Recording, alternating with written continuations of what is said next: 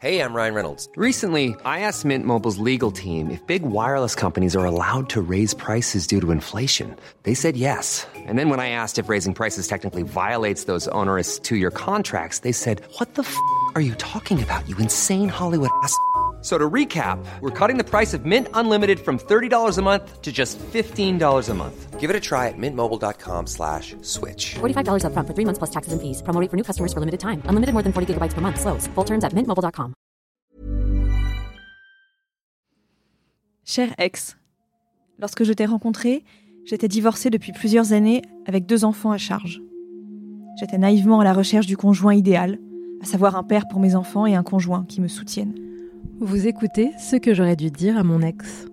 Le podcast Mademoiselle pour confier, post rupture, tout ce que vous auriez aimé dire plus tôt.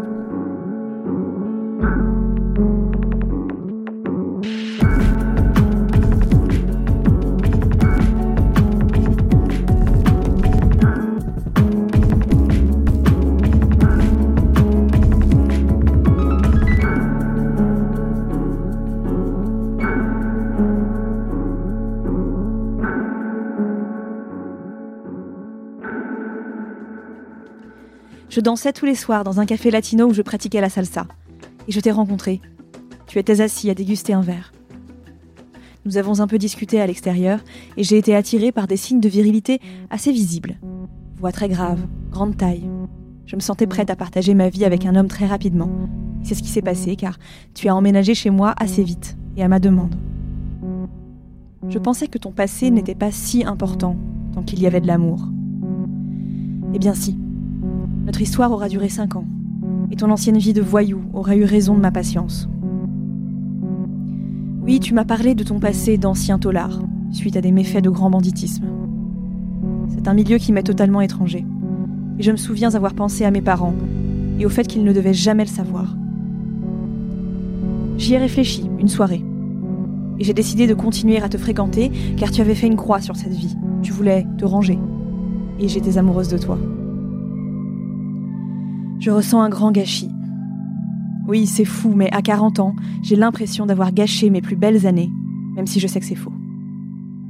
En vrac, dans mes récriminations. Ton immaturité, ton incapacité à gérer l'argent, ton machisme couplé à une hypocrisie gigantesque. Il y a un an, jamais je n'aurais eu le courage de te quitter. Mais depuis que je suis seule, je me rends compte que j'ai toujours géré le quotidien. Le paiement des factures, le ménage, et surtout je suis présente pour mes filles. Nous nous disputions énormément, et c'était devenu pesant au quotidien. Je n'acceptais plus ton manque de maturité. Ce qui m'avait vraiment aidé à sauter le pas, c'est que j'ai recherché activement un logement pour mes filles et moi. La région dans laquelle j'habite est très chère en termes de loyer, et je savais que mon seul échappatoire était de trouver un appartement dans mon budget. C'est ce que j'ai fait, et je t'ai donc annoncé que je partais. J'avais économisé pour la caution et appelé à la rescousse mes potes pour le déménagement. Ça a été très douloureux de me rendre compte que tu étais inadapté à la vie de couple. Toi qui m'as seriné depuis le début de notre relation, que ton rêve, c'était d'être papa et de te marier. J'aimais tort. Comme beaucoup de femmes, j'ai voulu te sauver par amour. Mais rien ne changeait. Au contraire, cela s'aggravait. Après ma fausse couche, tu as sombré dans l'alcool. Ce qui s'ajoutait à ta dépendance au cannabis et aux jeux vidéo. Tu as toujours consommé des joints de cannabis ainsi que de la bière, et je m'interdisais de poser un jugement pour être tolérante. Au fil des années, cette consommation avait un impact sur notre couple. Je remarquais que tu buvais beaucoup plus lorsque tu étais contrarié, et l'achat de cannabis avait un coût considérable sur nos finances. Après nos disputes et nos silences respectifs, tu t'isolais et tu buvais de plus en plus, nous avions décidé de faire un enfant et lorsque j'ai dû subir un avortement médical car il y avait trop de problèmes, tu as sombré dans une consommation excessive. La goutte d'eau? Découvrir sur ton téléphone que tu contactais plein de filles sur des sites de rencontres. Tu avais créé des comptes un peu partout avec tes photos et même une photo de nous deux où tu m'avais coupé au montage. Quel cauchemar. J'espère sincèrement que je pourrai en rire un jour, moi qui adore l'humour.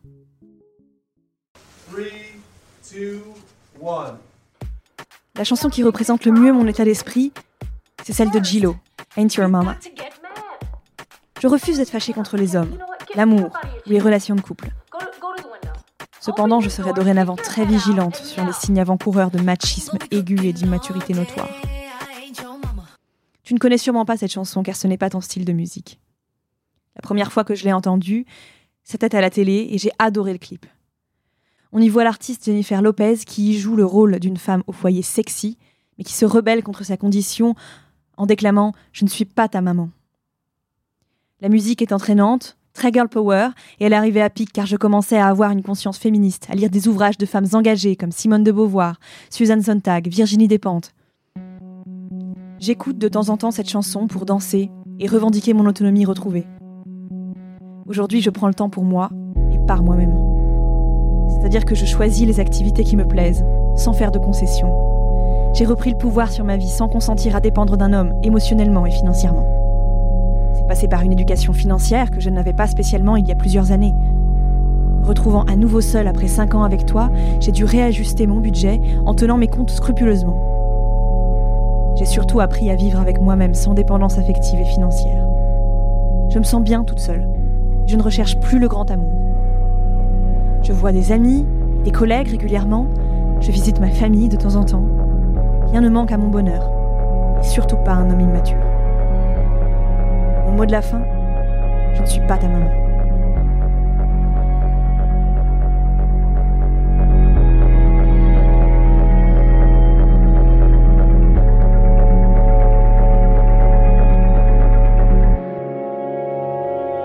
Ce que j'aurais dû dire à mon ex est un podcast Mademoiselle, réalisé et mis en musique par Mathis Grosso.